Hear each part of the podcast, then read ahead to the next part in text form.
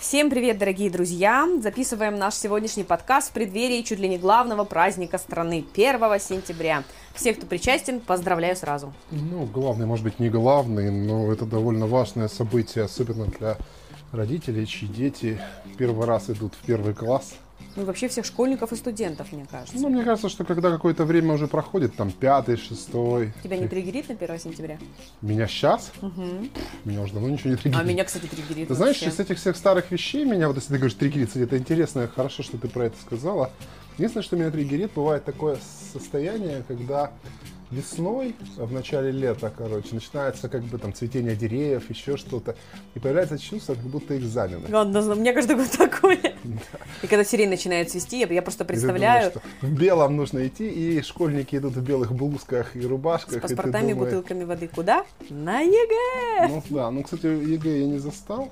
Слава как богу, такового, я. да, я сдавал потом его, но э, в целом, конечно, это, блин... Боль? Не знаю, ты знаешь... Э, ну, я... школа у тебя это боль? Нет, школа это у меня из всех мест, где я был, вот, допустим, институт, потом в техникуме и школа. Для меня в саду я, кстати, не был, тоже, кстати, может быть, отдельно про это все поговорить. В саду я кстати не был. Экстази. Ну, не знаю, экстази это все это все-таки про университетские годы разговор.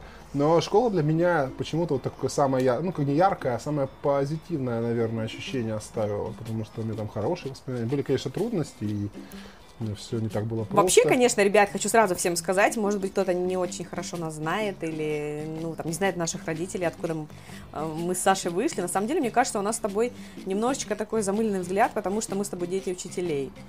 И для нас 1 сентября всегда будет, ну, как бы мне кажется, особым 1 сентября. Ребят, пожалуйста, напишите в комментариях, каким 1 а, сентября ощущаете себя вы, изменяетесь ли вы со временем, остается ли у вас в душе эта тревога, то, что вот встреча со своими одноклассниками, или в предвкушении чего-то нового идете в это время, или там украдкой смахиваете слезу, когда видите там родители первоклашек. ведут первоклашек, да. Напишите нам про свои впечатления о школе, может быть, какие-то интересные истории, или, может быть, какие-то классные, завораживающие а, сценарии, которые потом перевернули вашу жизнь. И для самых активных, и для, за самые интересные истории мы приготовили приготовили подарок. Ну да, ну немножко от темы отбились, хотел я чуть попозже это озвучить.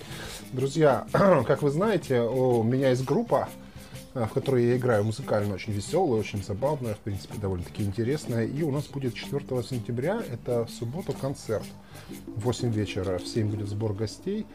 И э, мы вас приглашаем всех, независимо от того, выиграете вы или нет. И за самую прикольную историю мы подарим два билета на вход – результаты мы скажем первого числа, чтобы вы могли подготовиться, да, потому что если вы не рассчитываете, допустим, пойти или как бы, ну, чтобы вы заранее сориентировались и смогли туда пойти. Я думаю, будет прикольно, весело, так что два билета лично от нас с Анной Евгеньевной вам перепадет. Хочу сказать, что происходить концерт будет в очень прикольном месте, знаковом для Краснодара. Это бар «Сержант Пеппер», находится на улице Красноармейская, такая главная барная Чапаева, да, улица да. нашего города. Ну, очень хорошая локация, очень большое помещение, поместятся все. И еще ну, приедут, да, и приедут, мы пригласили, но, в общем-то, это не совсем наш концерт, это наш совместный концерт с друзьями нашими группой Лос Чакатамас из города Вятка, Киров, который угу. теперь называется, он уже там 50 лет, по-моему, Вятка не называется, но это не важно. Это очень веселые такие ребята, играют такое разгильдяйское кантри, я думаю, это будет интересно. Так что мы как бы на этом закончим нашу лотерейку. Это будет образовательный контент для да, жителей да, Краснодара. а мы вернемся к нашему разговору по поводу школ. Ну, я не знаю, честно говоря, вот я все время вспоминаю, когда я совсем маленький был, шел в первый класс, и меня спрашивали, хочешь ли ты идти в школу, я всегда отвечал нет. И я честно. тоже отвечал нет. С детского сада причем я отвечала нет. Да, нет, вначале как-то хотел, а потом, когда меня начали потихонечку готовить в школе, хотя когда я пошел в школу, я не умел читать еще, несмотря да, ну. на то, что я был я сыном учителя. Да, да. А мама говорила, ну а зачем, короче, в первом У классе. тебя просто это... добрая мама. Она, и добрая ми... она отговаривала да. и меня, когда я заставляла Майю учить буквы. Майя, да, Майя у нас не хотела учить буквы, но я буквы знал, складывал. В принципе, я так понимаю, что если бы я в то время напрягся, я бы мог бы уже начать читать, хотя бы по слогам но как-то не сильно я, короче. Ну вот видишь, потому что я, например, я просто сравниваю, да, с собой, то, что у тебя не было детского сада, у тебя, по сути, над тобой давлела только мама, которая абсолютно не давлела, ну, а у меня был детский сад, где в пять лет нам, мы все начали изучать буквы централизованно, мы обязательно в детском саду устраивали там всякие разные конкурсы по чтению, кто на скорость читает. У нас это история всячески поощрялась, подготовка к школе. Не, ну это, наверное, неплохо. Насколько я знаю, что сейчас э, требования первого класса обязательно входит уже умение читать. Ну, не всегда и не обязательно. Да, но- Это зависит от школы, как куда ты отдаешь ребенка. Если у Ну, тебя там супер гимназия, где нужно при входе сдать экзамен на китайском, то вряд ли там Ну, скажут, да. тебе можешь не учить русский. Ты помнишь свое 1 сентября? Конечно, мне кажется, это невозможно вообще забыть. У меня даже фотография есть, обязательно выложу ее к нам сюда в группу. А, у меня 1 сентября было, ты знаешь, а, как тебе сказать, я немножко не так его себе представляла. Потому что мама купила мне цветы гладиолуса. Это был огромный красивый э, букет. Ну да, он был классный, красивый для взрослого человека, но для ребенка, которому было 7 Я лет, помню, Больше, чем... он был ростом с меня. Я была очень счастлива наконец-то его отдать. А с тобой из этими. родителей никто не был, да, на 1 Мама со мной была, И да. ты была с этим огромным букетом? Ну, мама стояла там, где стояли все родители. Это сейчас, ну, понятно. как бы ближе стоят. А раньше там вообще такая толпа была. И мы стояли отдельно. Я, конечно, никого не видела. Я вообще ничего не видела, кроме носков своих босоножек из-за этого безумного букета. Там еще была раньше такая процедура. А еще я была в форме в шерстяной. Да. Не, я тоже кстати, в форме ходил. Я не помню, был ли я на 1 сентября точно в форме, этого я не могу сказать, потому что память уже это все смыла. Я помню, что была такая процедура, когда 11-классник нес первоклашку с этим, с, Да, и сейчас со звенялкой. есть. Да, Да, есть это осталось сюда. А еще 11-классники дарили подарки первоклассникам, маленькие. Да, у нас игры. тоже дарили, но они какие-то были, ну, Да, ну мы очень. ничего, кстати, подарили. Там была какая-то игра настольная, что-то такое, довольно забавно. Вообще, на самом деле, там такой интересный момент, если ты спросил. Когда я пришла в первый класс, это же был Советский Союз, я в 90-м году пришла в школу, и тогда не было такого раздолья рюкзаков, что хочешь, то и покупай, там еще. Вообще, на самом деле, это даже, ну, местами была проблема, потому что некоторые наши знакомые родственники говорили, ну, если там у вас будут проблемы с какими-то учебными штуками, обращайтесь к нам, мы поможем. Я помню, у нас там одна соседка готовальню мне отдала, В друга... смысле, готовальную, что ты имеешь в виду? циркуль э, с А наборами... зачем циркуль в первом классе? Ну, не в первом, например, она нам в третьем понадобилась, когда мы Да? круги проходили, да. Но она нам дала на Мне время. кажется, у меня циркуль появился... Не, у меня был в дома циркуль, но реально, когда я стал его использовать, это когда черчение там появилось в седьмом В классе, по-моему, или или в шестом. да. Ну, прошу прощения, у меня до сих пор ковид еще, я никак не могу, не могу выздороветь, поэтому прошу прощения, если буду Ну, у тебя не ковид, у тебя просто последствия. явления, да. да, не пугай, пожалуйста, людей. Да, и, короче, хотела сказать про то, что мне очень помогло то, что когда я пришла в первый класс, со мной был рюкзак, который мне подарили в детском саду. Это была очень прикольная история. У меня отличные впечатления и воспоминания о детском саде моем. Я всех люблю. Ты меня там все безумно любили. Я там еще два года после того, как детский сад окончила, ходила туда в гости к своим воспитателям. И хочу что сказать, нам, когда выдавали подарки на выпускном в детском саду, нам сказали, выбирайте, какие хотите портфели. И, о чудо, мне дали выбрать то, что я хотела. Я выбрала портфель, который нравился мне, и который вот был классный. Я с ним ходила, по-моему, еще, по-моему, три года. И Что за портфель такой? он такой был синий, с Ну, одной это застежкой, и на ней был обычный- нарисован морж с такими усами в э, форме капитана, и он стоял за штурвалом. У меня- Вообще классный У меня такой. был, я просто короче... Само ощущение того, что это портфель, который выбрала я, оно мне прям понял. придавало У силы. Анны Евгеньевны есть очень важный пунктик, она должна... Детали, детали. Да, она должна очень, она очень щепетильна к деталям, даже к малозначительным, к некоторым, и порой даже малозначительным больше, чем к многозначительным.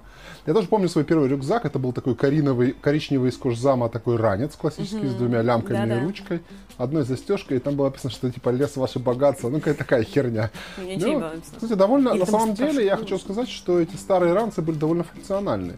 Они были довольно прочные, Ну, они крепкие. были я с ним дов-. Ну и что? Тяжелый, значит, надежный. Как сказал Борис Бритова, если он не выстрелит, то хотя бы можно по голове шандарахнуть кого-нибудь. Мальчишки у нас на них катались с горки. На всех ранцах, наверное, всех времен катались. Но самой, самой крутизной для катания считалось капот от автомобиля, О, если его Господи. можно было найти где-то. Ну, Ну, короче, у нас такого, такая конечно, не история, было. да. Ну, на ранцах катались. Так вот, и я, конечно, я была очень счастлива. Меня просто приводили в трепет все вот эти вот ручечки, пенальчики. А у меня мама работала в школе, и, конечно же, школу, и со школой я познакомилась задолго до своего 1 сентября. Я ходила и к ней на уроки, она лаборант по химии, и она, соответственно, все эти опыты делала. Я с детства, все, у меня все вот эти вот э, ванночки, все вот эти з- ступки. У меня все это было в куклах, я куклам делала какие-то штуки. Я понял. Реактивно. Я Варила всегда, да, ну не варила, я всегда ходила по школьным коридорам, я знала этот запах мела, доски, свежевыкрашенных полов. Ну, И у меня это вообще, отдельная тема. Это такой интересный триггер. и я на самом деле чувствовала себя в школе очень комфортно. То есть у меня не было никаких там предвкушений, там я чего-то боюсь, к доске, вообще нет. Никогда у меня А не ты, было кстати, такого. не, не заходила, не бывала в нашей школе, в которой я учился? Ни разу они с тобой не ходили, не попадали? Я была на съемках, когда мы ходили снимать э, Зинаиду Викторовну. Там, кстати, Но у очень- тебя старинная школа. У меня а у меня, интересная а у меня школа, школа такая, как вот у. Майи. Да, классическая да. совдеповская. А у тебя А старая-старая. старая, причем там, знаешь, какая была самая прикольная фишка из таких воспоминаний, что я помню о школе, довольно забавных. Эту школу, короче, после того, как я пришел, то через какое-то время ее реконструировали внутри. Но, во-первых, нужно понять, что это одна из самых старых школ в городе. Ну, скажи ее номер. Это 39 39-я. Да, в, в она... самом центре.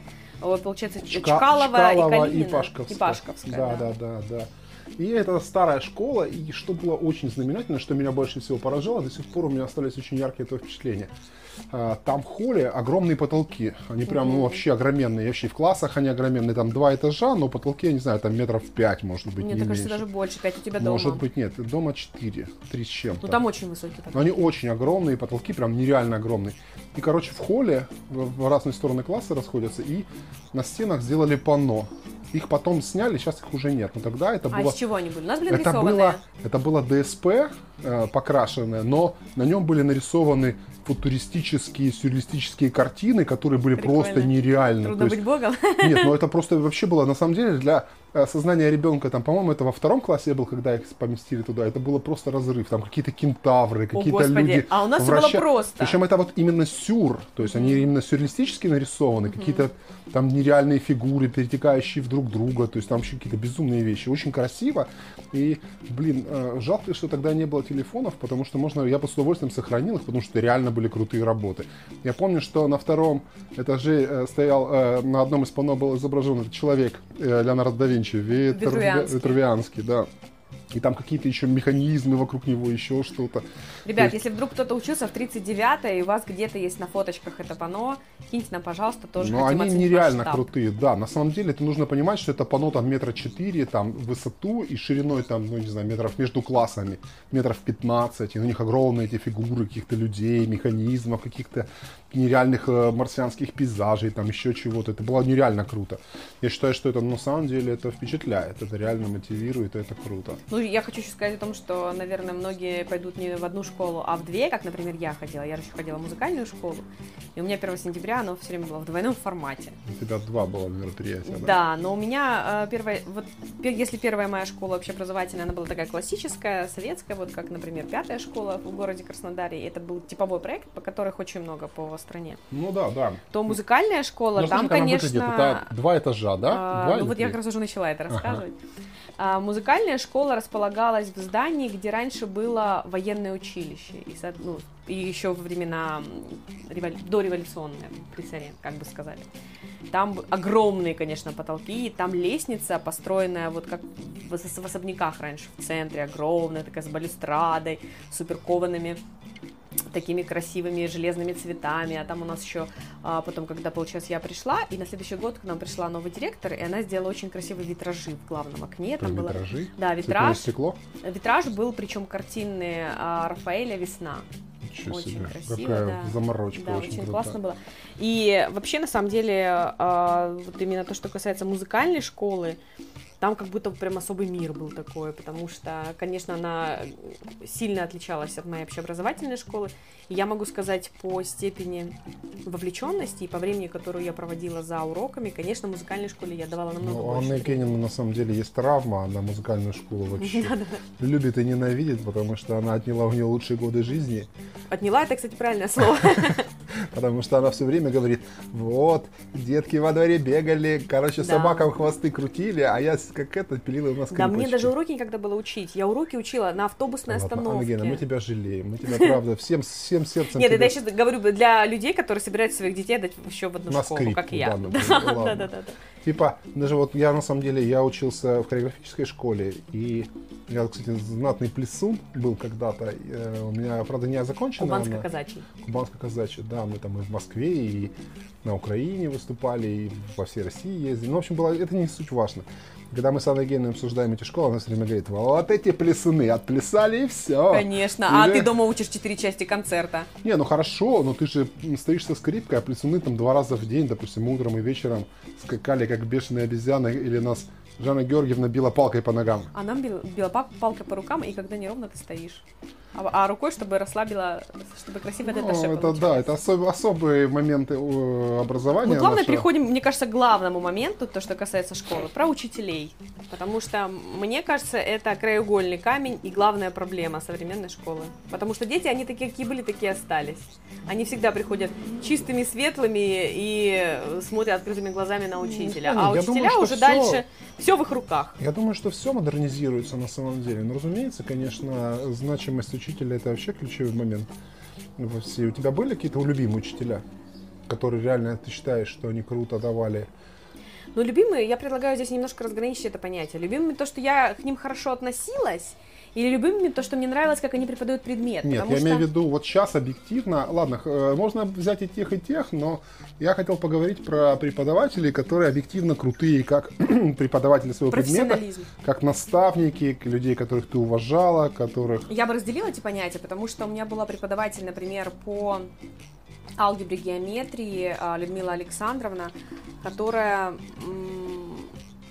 немножко получилось так, что когда я заболела Боткина, я пропустила всю первую четверть. Это в предыдущем выпуске про Да, это да, нас да. целая история. И в пятом классе у нас была а, одна преподаватель по алгебре и геометрии, она ушла в декрет, в шестом классе у нас была другая. Для меня, например, был шок, при том, что у меня отличные были оценки по математике, я до сих пор ее очень люблю. Я прихожу, и я вижу, это другой преподаватель, и уже все изучают дроби, и у меня была прям реально трагедия и драма, и депрессия. И она оставалась со мной бесплатно после уроков и объясняла мне все эти Круто. а, Не проблемы. знаю, такое, Причем- мне кажется, сейчас вообще это нереально, наверное. ну, наверное. Причем, как бы, я ей говорила, да не страшно, да я все это дома выучу. Она говорит, я понимаю, что ты все дома выучишь, но давай мы с тобой еще раз все это проведем. Ну, еще раз все проговорим, если что-то непонятно, объясняй. Вот как человек, она мне нравилась больше всего. Я тебе скажу больше. а, Она преподавала математику и все математические дисциплины у всей нашей параллели. Ее все безумно любили. То есть это была не какая-то моя особая, знаешь, такая вот предрасположенность из-за того, что она со мной носилась, когда я пропустила много очень а, уроков. Нет. Ее просто ее, ее любили люди, ты даже себе представить не можешь до какой степени. это круто. И очень уважали. И она была хороший преподаватель. Причем я не могу сказать, что она прям с нами носилась, как спис на торбы. У нас жестко очень она преподавала и алгебру, и она мне даже... У меня был момент, когда она мне сказала, я тебе специально поставлю тройку в четверти, чтобы ты выучила эти ты функции. по- А у меня был девятый класс, у меня была выпускной музыкалки, и мы с мамой сели и подумали, она говорит, ну у тебя последний год же музыкалки, нужно сосредоточить все силы там. Я говорю, мам, ну я не смогу и там, и там. Ну, Ген, ну, мне кажется, это из вариантов, Не типа, бабушки, да, бабушки на зло уши себя отморожат. А вот ко второму твоему формату, то, что ты говоришь, профессионализм, у меня была учительница по русскому литературе последние два года, Ну с да, которой у но- нас были такие Но, контры. тем не менее, Анна Евгеньевна у нас сейчас большой знаток русского языка. да, и, и- литературы. и все говорят про то, что мы хорошо разговариваем и правильно ставим ударение. Так вот, это Анна Евгеньевна заслуга, потому что у нас даже Санек поправляет Торты. восп- воспитателей в саду, когда они неправильно говорят, потому что мама у нас э, граммар нации, она Я не всех знаю, строит. нужно ли этим гордиться, но я считаю, что русский человек должен знать русский язык. Ну, это минимум. Ну, я думаю, мы про это отдельную тему сделаем, потому что я считаю, что язык должен развиваться, должны появляться новые слова, новые всякие ударения и прочие вещи, и это нормально, трансформация языка. Но, тем не менее, Анна Евгеньевна вот такой у нас борец за чистоту. Так вот, назову имя и моего учителя по русскому литературе, Валентина Владимировна ее звали, и зовут она еще до сих пор еще жива. И хочу сказать, что ее ненавидели все, и учителя, и ученики, и в итоге ее деятельность на посту директора школы закончилась страшным скандалом, растратой, вызовом на совещание главе города. Какой-то Вот, собес или да, и причем, когда она вернулась потом назад с должности директора опять на должность зауча, все просто боялись на нее даже поднять глаза. Откуда я это знаю, спросите у меня, дорогие мои? Потому что моя любимая подруга Юля Бардина работает теперь в нашей школе и преподает немецкий и английский. Понятно. Нет, у меня, короче, из Информация преподавателей, из, э, у преподавателей э, был очень интересный препода- преподаватель, наверное, как, был, как сказать, интересный. Просто он очень был необычный мужик. Э, Это директор школы. Вообще э, очень много связано. История, сейчас, наверное, получится немножко длинновато, но она, в принципе, крутая.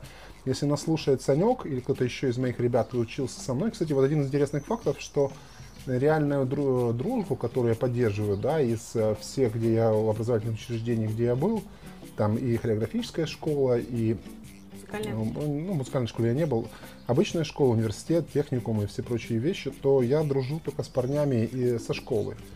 Если они слушают, я думаю, что они там напишут в Чернилевский комментариях. тебя слушает? Не знаю. Ну, Кондрашов точно писал, что он Кондрашов, слушает. да. Сашка, да, Саша, привет. Кондрашов. И вот мы учились в одном классе, и у нас преподаватель по физике был директор Александр Евгеньевич Лангваген. Он немец, он был крайне идейный человек. безумно любил э, физику, и он вообще был просто в нее влюблен, и он был немножко сумасшедший, но он был реально крутой мужик. Его, кстати, очень печально, он как бы тоже со скандалом. каким-то говорили, да? Да, он был депутат. Ну, вообще, он, он был не то, что депутатом, он был просто активным человеком, с активной социальной позицией, жизненной, да, жизненной и всей прочей. То есть такой интересный чел, это вот из тех вариантов, когда он писал формулу на доске, писал, писал, писал, писал, писал, писал, потом закончилась доска, он на стену перешел, мелом писал, писал, он не может остановиться. И он много так, довольно полезных вещей сделал в школе. Он сделал наш лицейский класс, в котором мы учились, в котором были специальные требования отдельно от всех. Мы каждый год сдавали экзамены по трем э, сложным предметам. У него была своя система оценок, короче. У него была такая система. Он давал контрольную, там, раз там, в какой-то период. Ну, не знаю, там, раз в месяц, условно. Э, Ее заключалась в чем суть? Э, она э, состояла из трех частей, ну, условно. То есть э, норма школьная. Это ты мог получить за нее пятерку. Если ты выполняешь три задания, которые школьные, средние нагрузки, ты мог получить пятерку. Задание повышенной сложности. Еще в эту же контрольную входило. За нее ты мог получить еще отдельно пятерку, если решишь. И задание очень повышенной сложности ты мог получить еще одну пятерку, если решишь. Эти два повышенных задания, по-моему, если не ошибаюсь, если ты их не решаешь, ну или как-то решаешь немножко неправильно, то они тебе вообще не зачитываются. И у него была такая система. И э, было много курьезных ситуаций, когда э, Женя, Женя Роженко, по-моему, был. И мы сидели с ним на первой партии, а этот а директор был депутатом. Он такой... Он мог, он мог, он не, он вообще, он очень идейный, он мог писать, писать, потом остановиться и замереть минут на пять, короче, и думать что-то там такое, что бы им дать. И вот так стоял. И мы так и стоим, короче, ну, во-первых, у нас была игра. Мы на столе комкали бумажки, мы сидели на первой партии. Складывали их на стол, и была задача попасть, короче, со стола вот так вот, пынч, как в Чапаева, бумажкой в директора. Кто попадал, вот рисовалась, рисовалась, короче, палочка на, этом, на тетрадном листочке. И потом еще такой момент был, я помню, он писал, писал, что-то как раз повернулся к нам и застыл.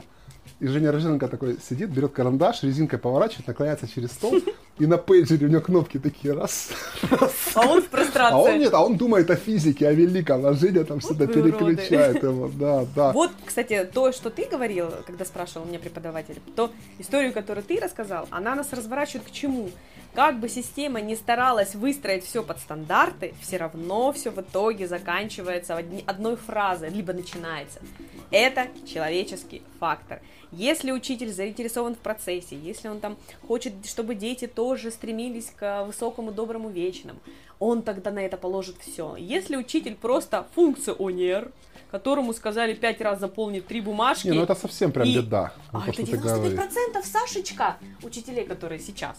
Ну, к сожалению. Дело я в том, вижу. что я думаю, что даже задача, помимо того, преподавателя, вот крутые, кто преподаватель, не просто люди, которые хорошо знают свой предмет, которые хорошо дают, а те люди, которые способны заинтересовать, вовлечь. Учи, вовлечь. То есть они должны разговаривать с студентами на каком-то специфическом языке. Я помню, с у меня... студентами? Они еще в школе 1 ну, сентября.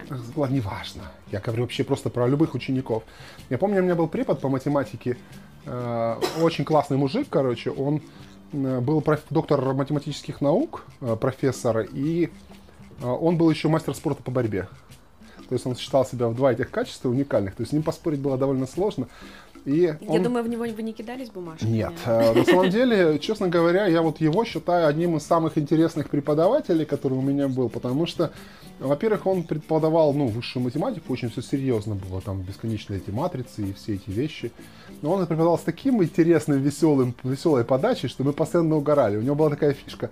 Он когда диктует лекцию, что-нибудь, да, э, писанинную часть, он там диктует, диктует, видишь, что люди засыпают. Он говорит, там, график, функции, там, что-то еще, и две точки расположены вертикально. И все сидят и пишут, две точки расположены вертикально. Он говорит, это двоеточие. А еще он говорил, когда э, все списывали, ну, кто-нибудь списывал, он их ловил, он говорит, молодцы.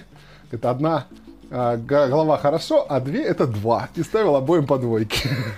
А я хотела немножко еще рассказать про личности учителей, какие у нас были, например, какие мне запомнились. Э, у нас был преподаватель по географии, который меня очень безумно любил, потому что я хорошо ориентировалась в карте. Причем... Она Гена до сих пор хорошо знает карты. Мы... всех заставляю теперь учить карту. Я сегодня, да, мне сегодня приснились Сейшельские острова. Сейшелс. Сейшельские. Что я как будто на Сейшельских островах, короче, нахожусь и их потопило. Я проснулся, говорю, Анна Гена, где находятся Сейшельские острова? Она говорит, они находится там. Так Ну что, вот. если что-то нужно, она Да. Э, в ну, русском и географии она хорошо разбирается. Вопрос не только в Сейшельских островах, а на самом деле. Я просто хотела сказать про нашего преподавателя, потому что когда я пришла, опять же, в тот... мое знакомство с географией и биологией как раз попало на период, когда я лежала в больнице. Поэтому я Тебя, пришла, слушай, и я тебя такая, знаковое событие. Да. И э, он на первый же урок, когда я пришла, э, я спросила у своих одноклассников, к чему готовиться. Они такие, да не переживай, он вообще у нас немножко не в себе, все будет хорошо. Он, Мужик, он да? даже, да. Но он был уже взрослый, ему было больше 50 лет. Такой был высокий, очень высокий дядечка. Сейчас, если к концу вспомню, как его зовут, обязательно назову. К сожалению, я уже периодически всех забываю.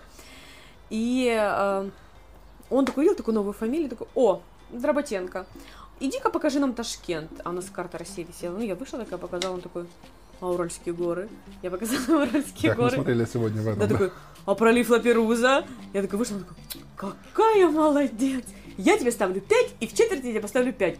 Я такая, хорошо. Вот так вот за историю одной карты я просто получила 5. Потом он Да, меня очень-очень любил, отправлял на Олимпиады. Ну, просто получилось так, что мне правда интересно с помощью книг, кстати, эта любовь привелась, с помощью и Жюля Верна, и Сабатини, и всех.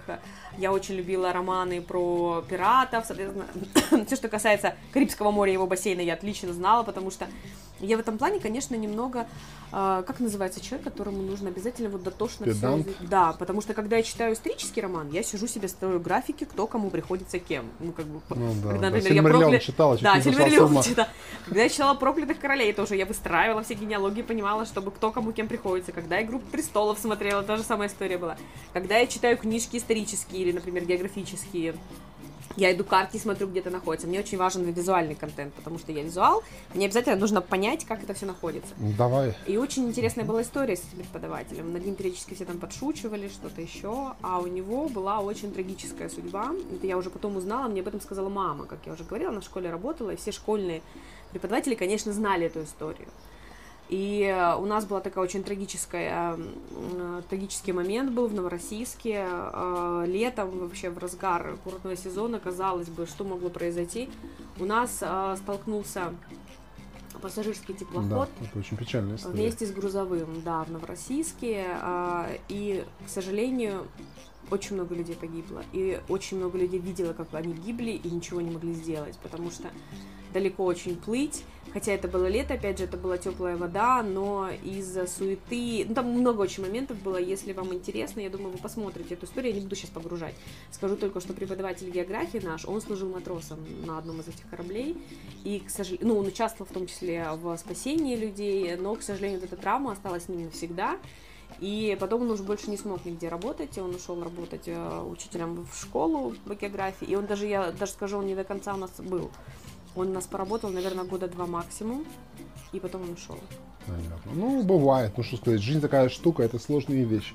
Я бы хотел о курьезных каких-то ситуациях поговорить. Я, например, вот пытаюсь вспом- вспоминать, э, вспомнить что-нибудь из своей начальной школы, прямо из всех ранних э, своих обучений. Я вот только помню, что у нас в этих огромных холлах был э, паркет на полу. Да, мы катались там. Да, и его, короче, в перемены натирали этим. Не только в переменах, в начале учебного года обязательно. Нет, их у меня постоянно, периодически там, ну не знаю, не раз, наверное, в день, но мне кажется, что прям очень часто. Наверное, каждую четверть тогда. Да нет, там, день мне не кажется, чуть ли не раз в неделю. Да ну. Я тебе говорю точно, посыпали Парафином? парафином, то есть шла тетка с теркой и парафином по этому, по холлу, и, короче, Да-да-да. терла этот парафин. А мы катались потом. А мы потом, да, мы все выбегали, короче, в этот холл и начинали гонять. Разгонялись и Э, Да, гонять, потом еще на штанах бывали следы от парафина, на жопе притертые. А резиночки знаменитые девочки, у вас прыгали в резиночки? Девочки, я прыгал, кстати, тоже в резиночке, О, довольно крутяк. круто, я же скакун.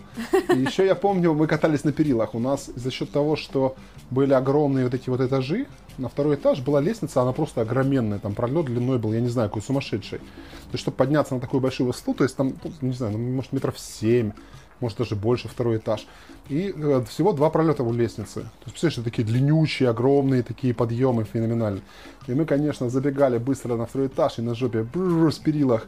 Причем можно было кататься, перекинув ноги через перила, ну так вот, знаешь, вниз как на бубенца- вниз бубенцами, да. А можно было съезжать, короче, жопкой и вот так просто по нему. И потом, как в каком-то классе, ну это значительно позже уже было, поставили деревянные эти на перила, такие брусочки Чтобы катались. Да, чтобы не катались. Но вообще в школе было много всяких забавных историй, потому что я помню, что мы как сумасшедшие, допустим, на переменах выбегали, все скидывались, короче, покупали банку какой-нибудь фанты или пепси или еще что-то, ее выпивали, сплюскивали и гоняли футбол, короче, по этому, по школьному двору. Стояло двое баскетбольных э, Кольца. колец, да, таких вот на большой металлической раме, ну, типа фермы. И там была такая маленькая внизу, как бы ворот, такая рамка.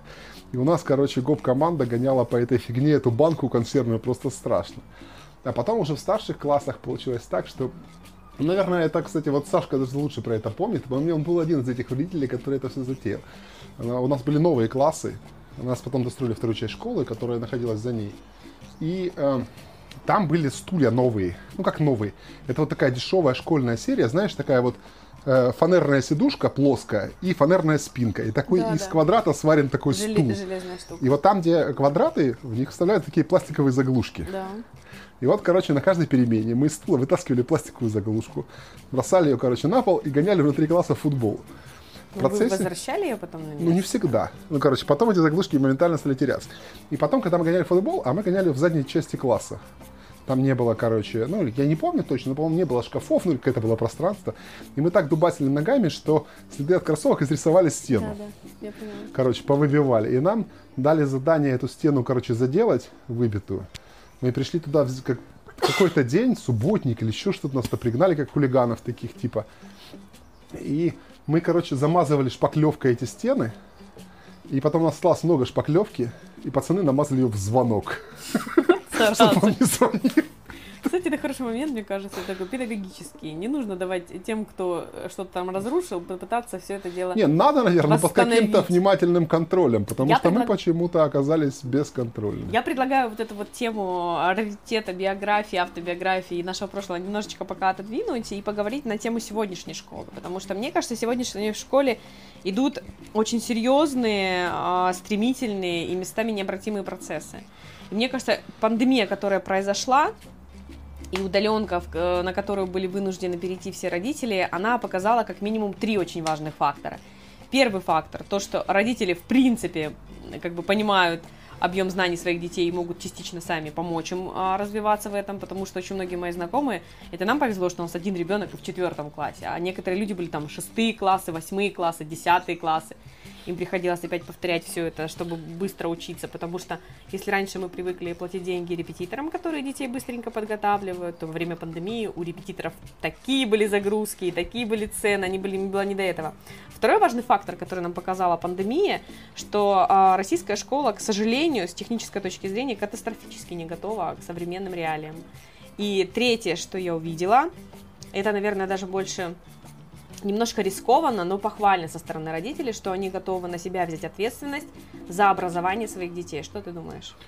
Ой, ты знаешь, э, судя по глобальному вою в интернете и в СМИ, которые я слышу или читаю, что э, никто не готов. Родители точно так же не готовы, и очень много курьезных всяких штук можно было найти во время пандемии в интернете, потому что все выли просто страшным воем. Э, как бы я считаю, что она показала ключевой момент, который э, сейчас э, наиболее важен, наиболее актуален и очень значим. Это то, что, к сожалению, наша школа, ну я не знаю, всегда можно, наверное, со временем жаловаться, что раньше было лучше, а сейчас стало хуже.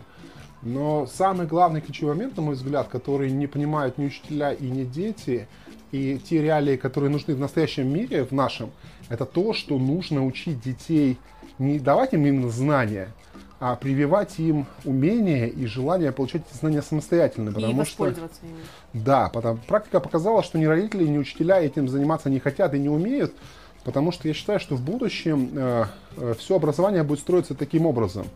То есть ты выбираешь направление сам, даже в свои 7 лет, как ни странно, там родители за тебя выбирают или ты, и дальше ты в этом направлении получаешь эти знания, ты ищешь те источники, которые тебе необходимы, потому что скорость изменения информации настолько велика, что ни одна школьная программа за этим не поспеет. Это нереально. Даже учитель, который, допустим, был э, спецом в каком-то направлении, даже имеет, я не знаю, там, ну, если не научную степень, то какие-то очень глубокие познания, то через, допустим, 10 лет познание в физике, познание в математике, познание там, ладно, мы возьмем особенно точные науки, это актуально, да даже в социальных науках это все меняется. Исторические книги переписываются, меняются, все эти факты как бы перестраиваются, но это просто реалии нашего мира. И практика показала, что Ну, блин, ну никто не готов. Главная задача учителя – это не просто дать человеку знание, что 2 плюс 2 – это 4, а желание самому в этом убедиться. Это ключевой элемент образования. Я бы еще добавила э, научить людей работать с источниками. Тем более, если нам раньше это говорили, когда я в университете была, да, нам говорили преподаватели, наша задача не научить вас, это в школе вас учили, наша задача рассказать вам, как работать с источниками, как определять нужные и ненужные по данной теме, вот, пожалуйста, вперед из песни к исследовательской работе.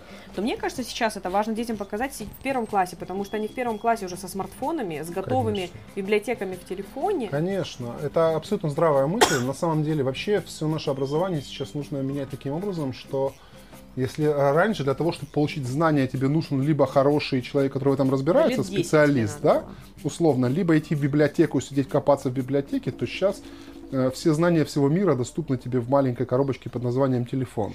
Ну, я, например, тут не согласна с тем, что надо что-то менять. Я считаю, что э, школьное образование, оно всегда было консервативным, и оно всегда будет консервативным. Что-то менять или отношения, или выбирать угол преломления этого знания должны родители в силу того, что они сейчас а как они могут повлиять на школьное Вот сейчас я, ну они могут сейчас повлиять. Я сейчас жахну, да.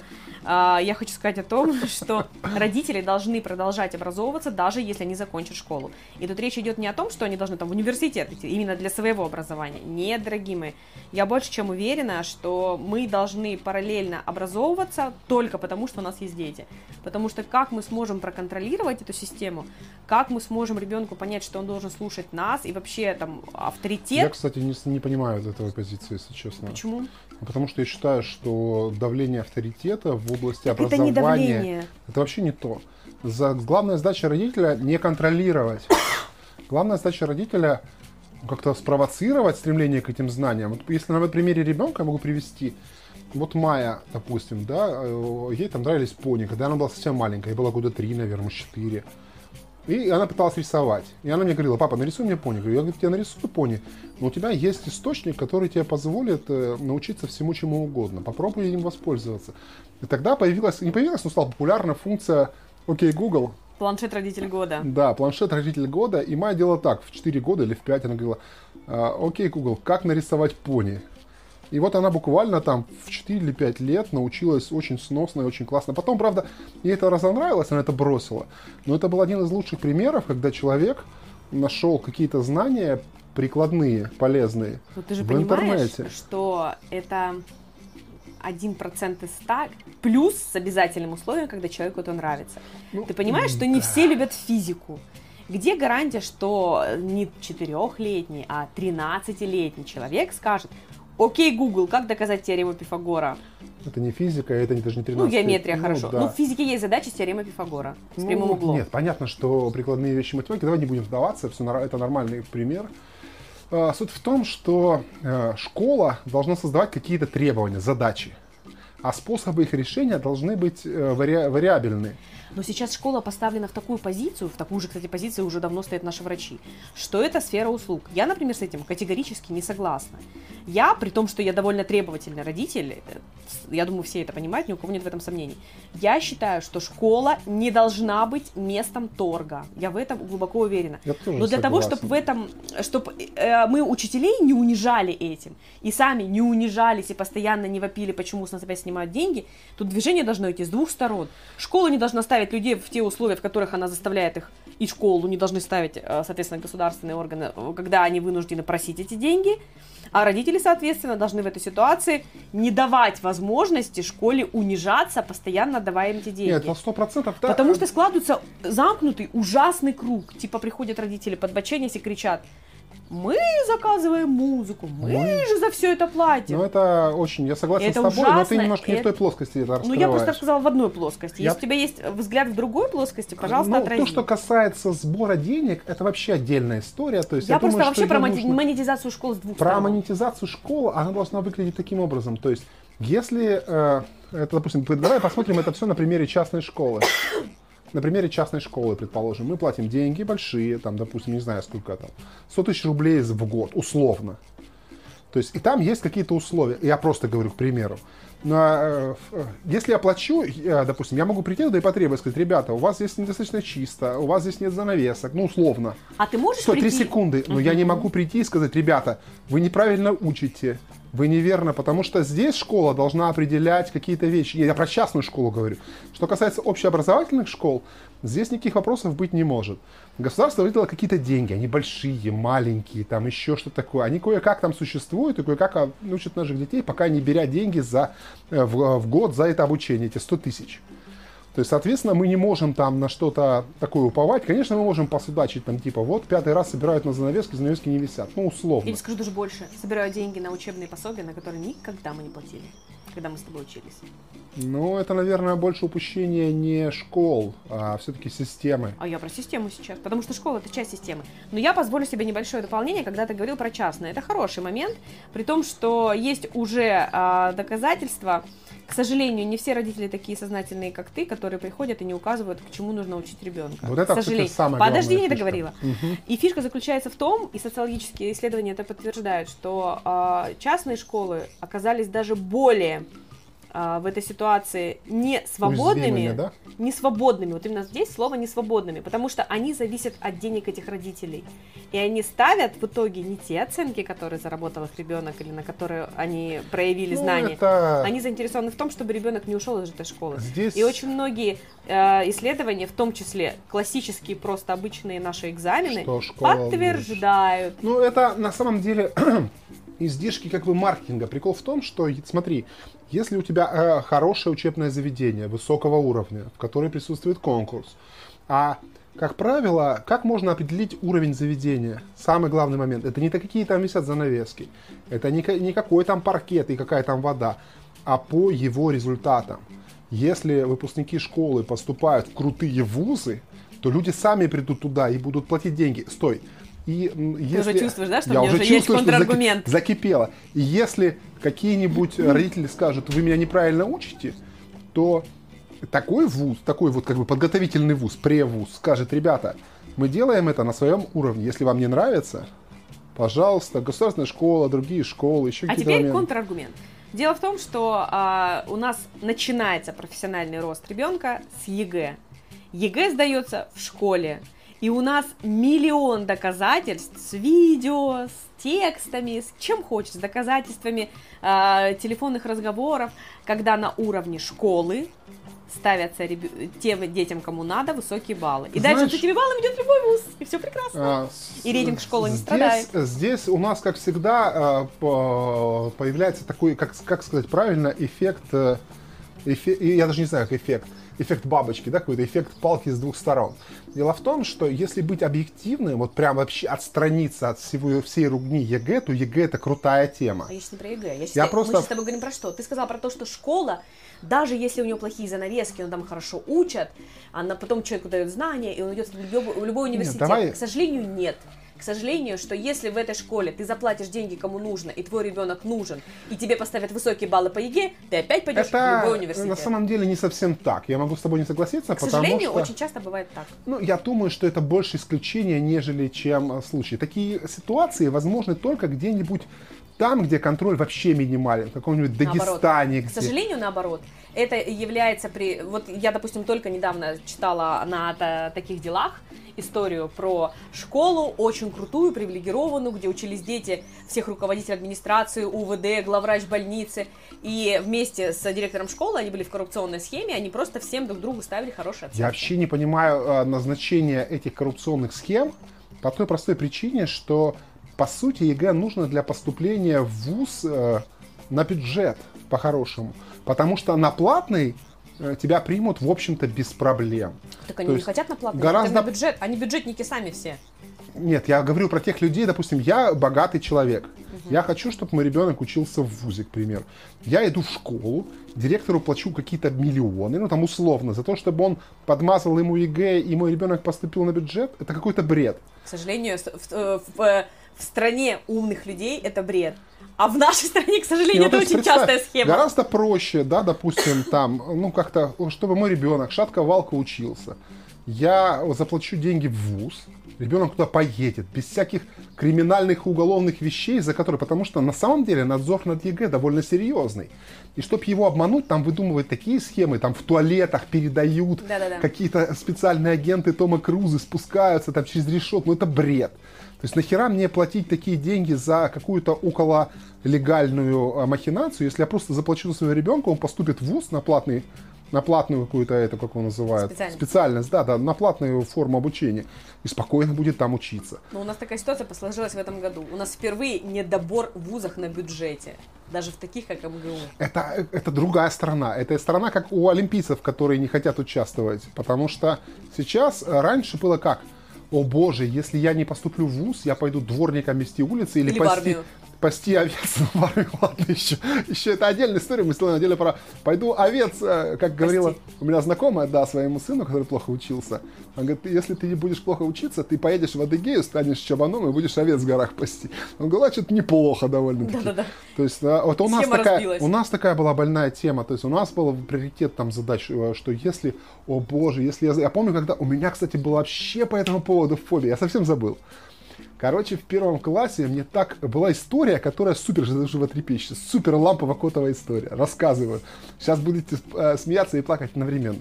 Когда я был маленький, мои родители меня грамотно смотивировали. Это была крутая мотивация. Я сейчас понимаю, что это психологический прием, ну, вот такой.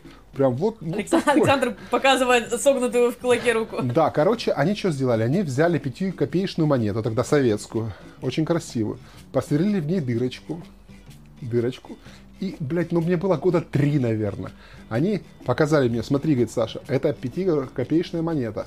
Мы тебе ее подарим, когда ты будешь э, в школу идти, мы в нее э, вденем веревочку, и ты будешь ее носить на шее, и она будет приносить тебе только пятерки только пятерки. Я, короче, ходил вокруг этой монеты, она лежала в выдвижном шкаф, шкафу каком-то.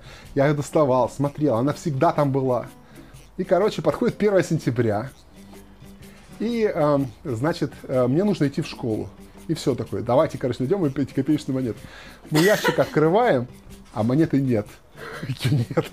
Родители перетряхнули, перетряхнули весь дом, короче. То есть, как это должно было подействовать на меня, да? Допустим, я должен был расстроиться, еще что А я решил, нет, я буду учиться хорошо, короче, я смогу. И без пятикопеечной монеты, я не знаю, может, они специально так сделали, но я думаю, что нет. Потому что я думаю, что к моим уже почти 40 годам они бы мне эту историю рассказали, что они меня так грамотно замотивировали. Но э, э, так, э, как бы сказать, так э, Юпитер стал в Ме- Меркурий, в Венеру, короче, что все совпало. Я пошел в первый класс. И в этом первом классе э, мне так хотелось хорошо учиться. Я так старался, но по сути я раз я разгильдяй. Короче, и я постоянно что-то забываю, как ворона, там вот у меня сейчас Майя такая же. Типа вот писал-писал контрольную, за окном там пацаны футбол гоняют, я смотрел, как они футбол гоняют. Ну и, короче, я все время старался учиться на пятерке, но а, помню, как первый раз получил четверку за контрольную. Э, Потом Офигеть. моя учительница а, рассказывала моей маме, говорит, боже, я думал, что ему, ему плохо стало. Говорит, он побледнел, короче, весь, весь, короче, помутнел, в глазах стало страшно. Говорит, вы что, вы там бьете за четверки, что ли? Говорит, да нет, у нас все нормально отношения. Так, а у меня было внутреннее такое, как, как я мог, я же так старался. Ну и, короче, это на самом деле накладывало. Но современные дети, они не такие. Они э, научились ценить себя. Это можно оценить на... Я пос- думаю, что мы их научили ценить себя. Возможно, может быть, время научило их ценить себя, потому что раньше э, вот это вот стремление себя всецело отдать чему-то совершенно без раздумий было, наверное, более весомым. Потому что подогревала постоянно пропаганда, постоянно тебе про это говорили, что ты должен Пропаганда тоже пожертвовать сейчас собой. тоже подогревает. Но Пропаганду никто не слушает. да слушают все. Работает пропаганда прекрасно. Молодцы. Товарищ майор, все равно хорошо. Но сейчас... Ну, у нас не работает пропаганда. Я Майе наоборот говорю, когда она идет в школу или там расстраивается, там, ой, у меня там тройка или четверка, говорю, Майя, твой главный оценщик это я. Если я тебе проверила и сказала, ты молодец, ты выучила там виды прилагательных, либо фонетику, либо что-то еще, ты молодец, все классно, замечательно. И мне, ты знаешь, мне кажется, что ее это в том числе поддерживает. Ты знаешь, Потому что кажется, она, не- она не боится, что ее там при всем классе скажут три. Ну, но тем не менее, она закончила вот сколько уже? На Отлично. отлично уже которую четверть. Вторую или третью. Она вообще молодец. Ну и год.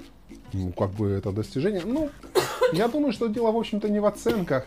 К сожалению, тоже, мне кажется, что я Майе не смог привить это желание получить информацию и как-то вот взаимодействовать. Но это довольно ключевой элемент. Но она совершенно человек совершенно другой формации, она по-другому э, оценивает и мыслит, и выстраивает границы, и это хорошо. Конечно, еще рано говорить, потому что цыплят по осени считают, но то, что касается меня, вот э, как итог всех моих травм школьных, детских, я стараюсь это передать ей, потому что мне никогда в детстве, например, не говорили, Аня, ты либо получишь пять, либо ты нам не дочь. Никогда. Мне тоже так не говорили, но у меня был какой-то бзик, но он продлился до третьего класса. А я даже, честно, я вот сейчас даже пытаюсь это оценить, я не могу понять, откуда вообще это... А, единственная вот мотивация какая у меня была, наверное, наверное, это мотивация, не знаю, что ты сейчас скажешь. Я как-то однажды, когда убирала, в одном из шкафов нашла мамин аттестат. И у мамы в аттестате была одна четверка. Я говорю, о, мама, у тебя одна четверка по-русскому. Она такая, ну ничего страшного, подумаешь, четверка по-русскому. В то время, когда я была в школе давали медали только за э, полностью отличников. Ну, если бы это было бы сейчас, была бы серебряная медаль. И ты знаешь, и у меня в голове как будто вот что-то вот щелкнуло, что, ну, мама же четверка по русскому, чем мне расстраиваться? Потому что у меня с русским всегда были траблы, я всегда ругалась с учителями, я всегда не хотела подчиняться ну, общим личные, правилам. наверное, моменты. Может быть. Но вот этот момент у меня всегда был, то, что четверка это не страшно. Хотя мне тоже, ну, если честно, мне даже было проще получить тройку, например, чем четверка, потому что четверка это оценка ни о чем. И она всегда такая, э, вот в плохом смысле отсебятническая, что ли, потому что, как правило, она отражает позицию личности человека. То есть, если ты действительно ошибся, вот как в математике, почему она мне нравится? Потому что она очень прозрачная. Но поставил ты не то, э, там, грубо говоря, число в конце. Одно действие, не Все понятно с тобой, дорогой мой, раз, и вот тебе не, четверка ну, твоя. Там даже нет, Аня, не согласен с тобой. Это, наверное, все-таки не математика, потому что в математике, если решаешь уравнение, и в одном маленьком месте ошибся, то ты получишь на выходе фигуру из пяти пальцев, где Но большой палец посередине я между указательными. Даже, я еще даже не про это. Я, например, про русский язык, если говорить. Если брать, согласен. То там, когда нам начинали, например, в первом классе, я никогда не думала, что в первом классе могут снижать оценки, и когда я со всеми остальными разговариваю, в том числе и русоведами, они говорят, да бред, никогда дети, детям не будут за это снижать, они же не хотят отбить охоту у детей. Мне с первого класса снижали оценки, почему я их не так писала? Ну, не знаю. Я. Вот у меня Мне было кажется, все что... написано хорошо, правильно, допустим, та же самая математика. Все было написано хорошо, мне ставят вот так вот 4. Неаккуратно. Ну, то, что будет касаться неаккуратности, Ты я знаешь, вообще чемпион в этом. Я понимаю, что хотя хотел учитель научить меня этим аккуратности, но в итоге на меня это подействовало так, что я стала после этого плевать, сказала, Ладно, ну, ты, ты не калься, не калься. Я помню, из забавных историй была, короче, такая фишка. Дело в том, что я ну, довольно всегда был неаккуратен, и куча проблем была связана с моей невнимательностью и все прочее. И в первом классе, когда мы писали прописи, я, короче, там что-то корябал. Ну, у меня не был не супер плохой почерк, но не шедевральный. Я вот тут давеча решил почерк. был нормальный, кстати, почерк. Ну, неважно, короче. И учительница написала мне в... А, как его называют? Прописи? В прописях красной ручкой. Саша молодец. Как-то не, а, немного уже. Я такой, блин, что уже? Или там что-то немного... Уже. Там это был контекст такой, что немного уже, а я прочитал как немного уже. Я потом к маме пришел, такой, мама, что? А там какой-то еще был какой-то, какая-то фраза. Такая, типа, немного уже что-то еще там, какая-то была фраза. Она такая тоже читает, такой, что немного уже, непонятно, не понимаю, короче, что произошло. Оказалось, что это немного уже, действительно. Мне тоже так подумал. Я просто... Ну так вот. И самое главное, просто хотели что сказать. Ну, ребят, очень много историй у всех в жизни было, и школьных, и околошкольных. Мы так тут разошлись, что уже наговорили почти на час. Предлагаю нам немножко прерваться. Это будет первая часть нашего подкаста. Далее продолжим про школу. Про школу, да, конечно же, там про школу много это... чего говорить еще.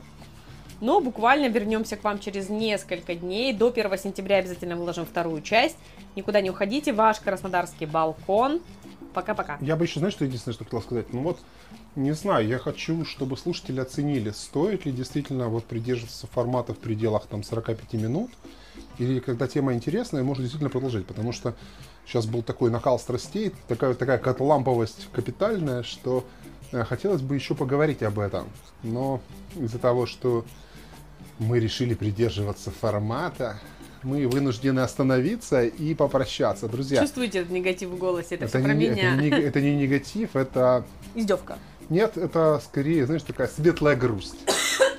Нагеневна. Я прошу прощения, я предупреждала, что я после ковидная. Да, Нагеневна у нас после ковидная. Но тем не менее, друзья, мы прощаемся и не прощаемся с вами. Я думаю, что мы продолжим эту тему разговора, потому что у нас прям накипело.